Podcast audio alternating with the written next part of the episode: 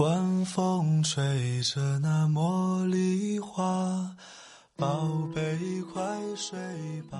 每一天，我们的生活忙碌复杂，希望此刻的你卸下全部的面具和盔甲，呼吸一下新鲜的空气，让心灵放个假。也许我的声音不够动听，但我的心足够真诚，希望能够带给你安静与祥和，在快速的节奏中。缓慢的生活，爱自己，爱人生。我是南方，愿我的声音与你一同成长。我会陪在你的身旁，为你轻轻唱。我会陪在你的身旁，伴你入梦乡。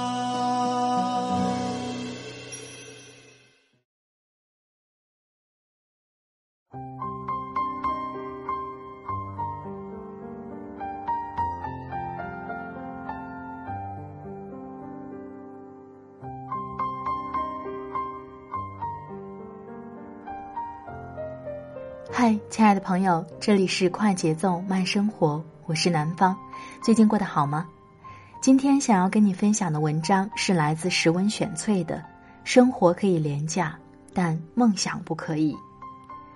我想很多听众和我一样，都是漂泊在外的异乡人，在外面漂泊一定会有很多不如意的地方，但是生活当中也会处处有惊喜。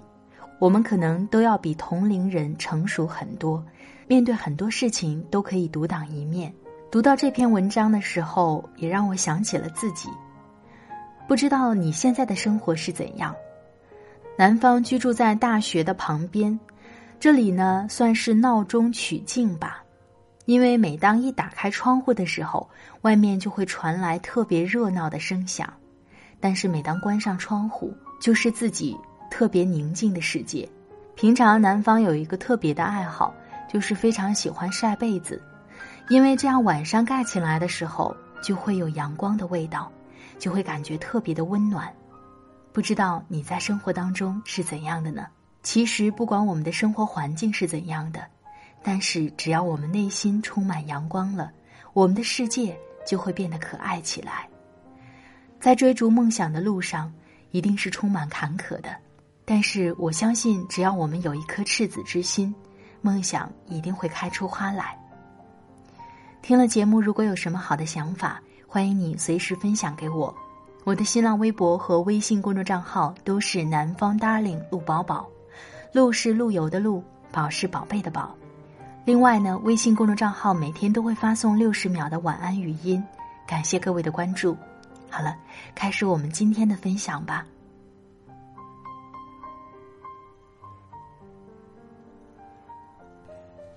那还是好多年前，在我第一次来北京的时候，顺便探望了一个久别的朋友。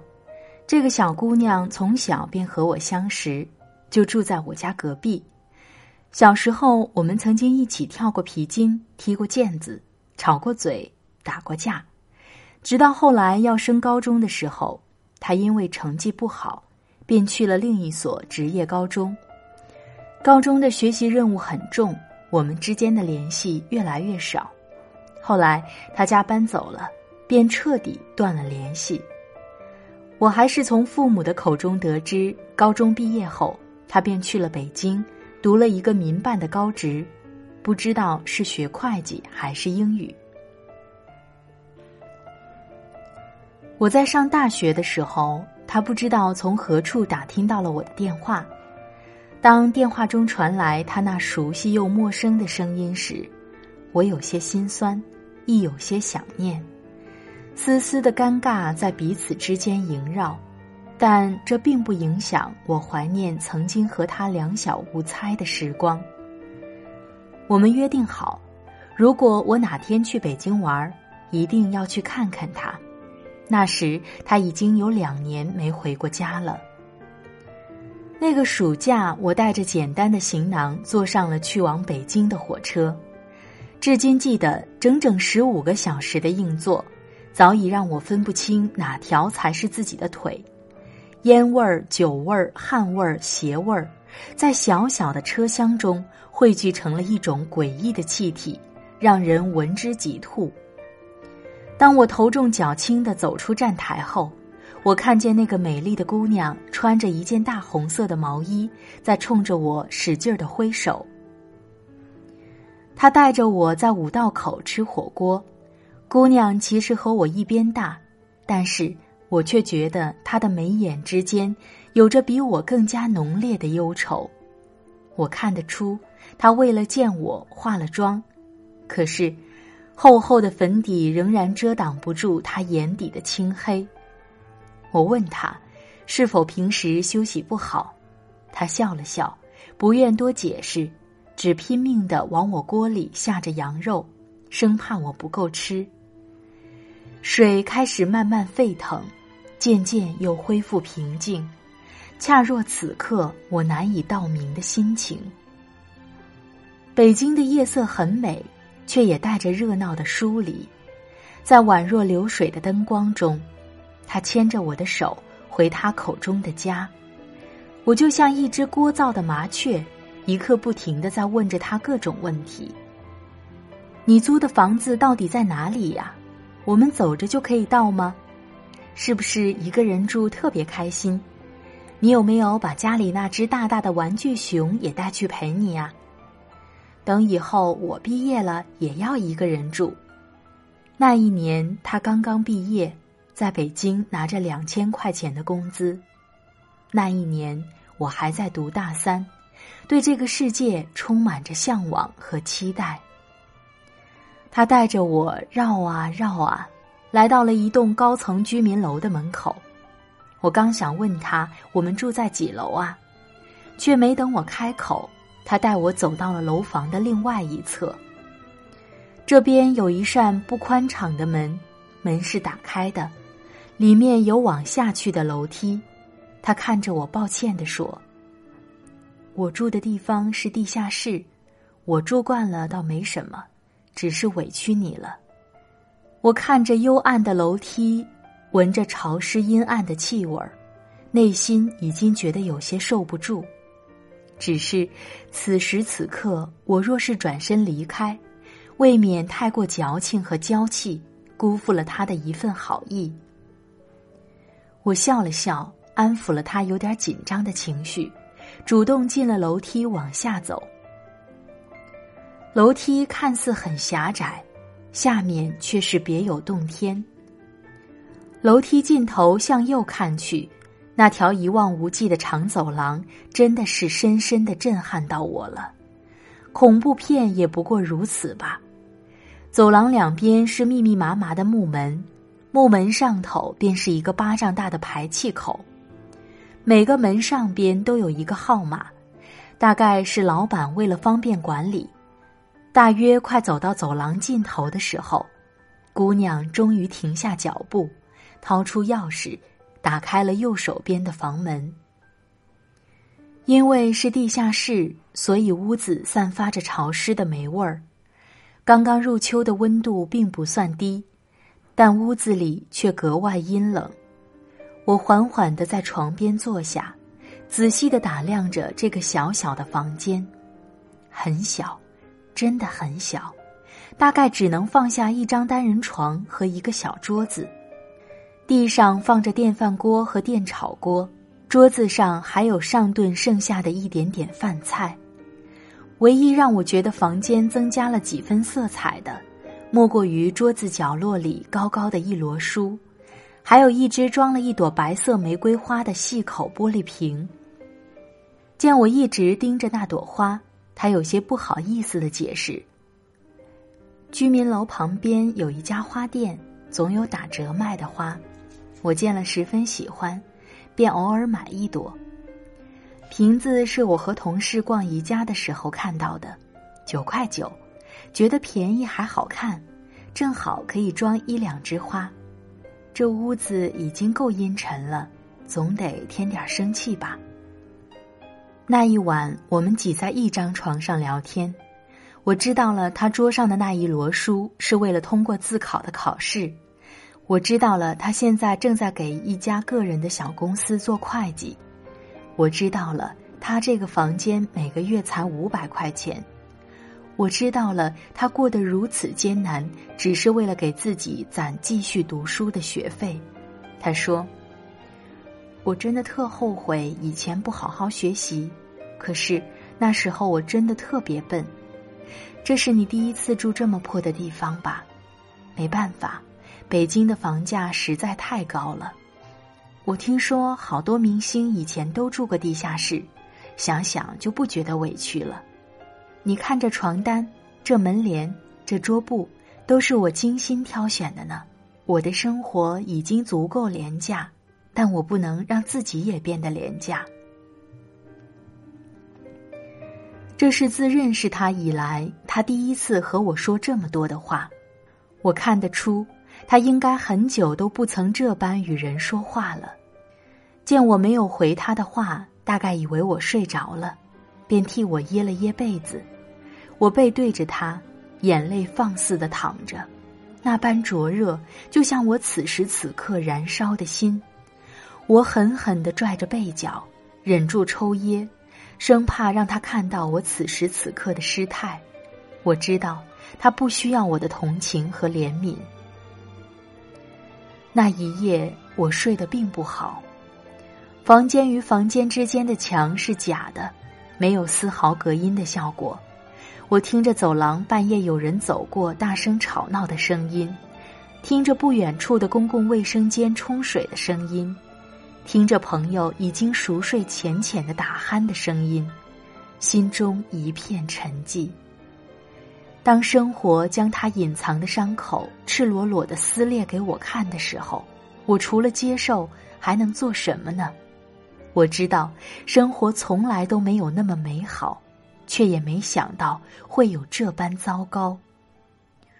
至今我都记得，在深夜的时候，有人驻足在门外时，我内心的慌张。只要足够高，即使是从排气口，也可以看到屋子里。还有什么比这更没有安全感呢？我带着少年气的倔强，在那个屋子里继续住了两晚，直到我要离开。在这短短的三天里，我好似见到了人生百态。在那个长长的走廊里，住着外地打工的中年夫妻，住着心怀明星梦的流浪歌手，住着游手好闲的地痞流氓，住着渴望成功的职场菜鸟。每个人都在努力的活下去，以各自认为合理的方式，无论好坏。在我离开之前。我悄悄地从网上给姑娘买了一套特别美丽的日系纯棉四件套，淡淡的蓝色棉布，印着一只只白色的小鲸鱼，恬淡美好，可以让人看一眼便想到蓝天大海的味道。我问他是否喜欢，他却连声拒绝，掩住眼底绽放的光芒。或许是那片蓝色太过美好。越发衬得这屋子简陋不堪，但谁在乎呢？难道就因为屋子简陋不堪就不配精心装扮吗？我告诉他，我喜欢他说的那句：“生活可以廉价，但梦想不可以。”我告诉他，谢谢他收留了我，让我真正的触碰到了他的生活。回去的火车依然是十五个小时的硬座，但这一次我却丝毫不觉得苦。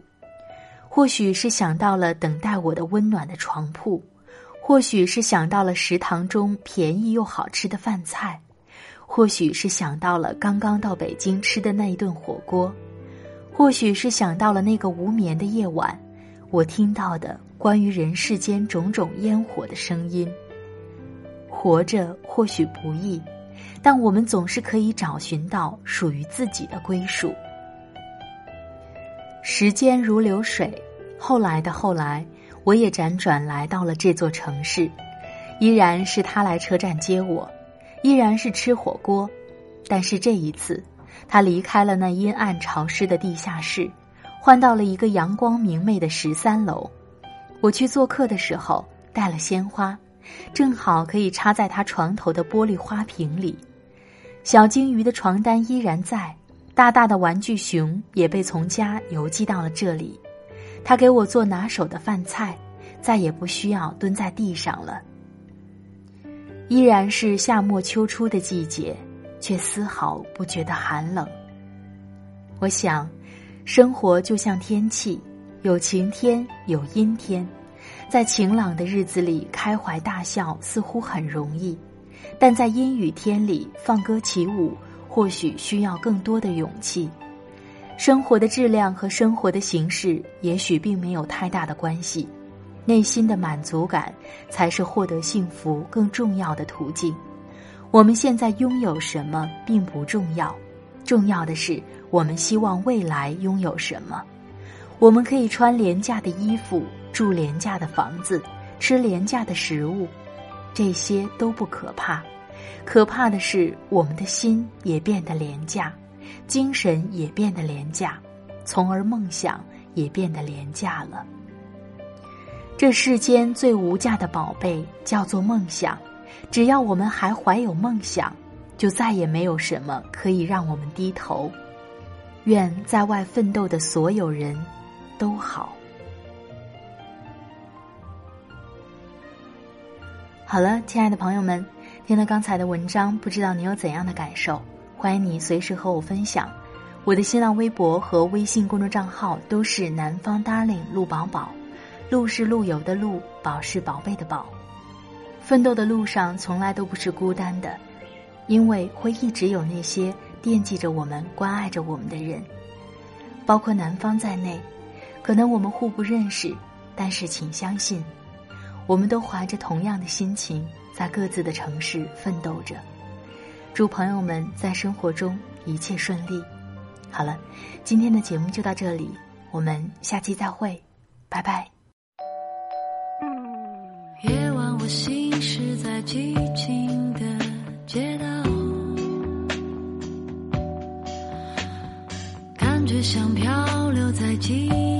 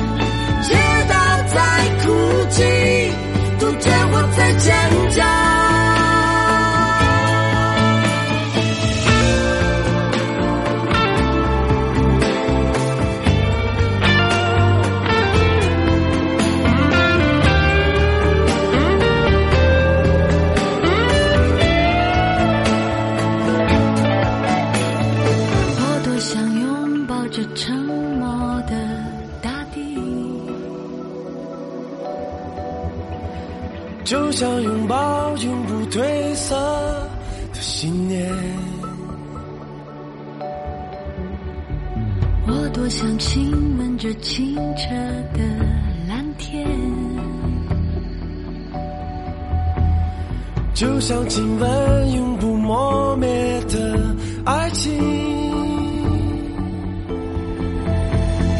那是我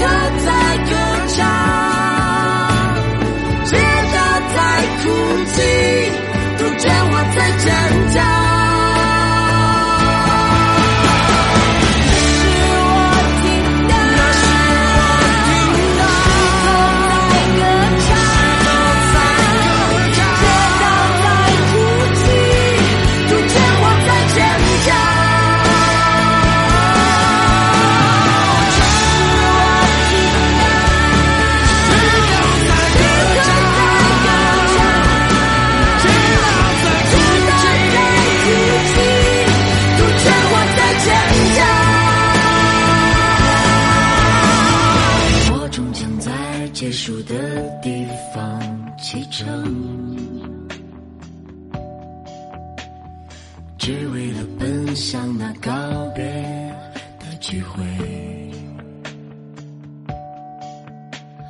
我知道这一切是早已注定。抗争着只为了微笑的离去。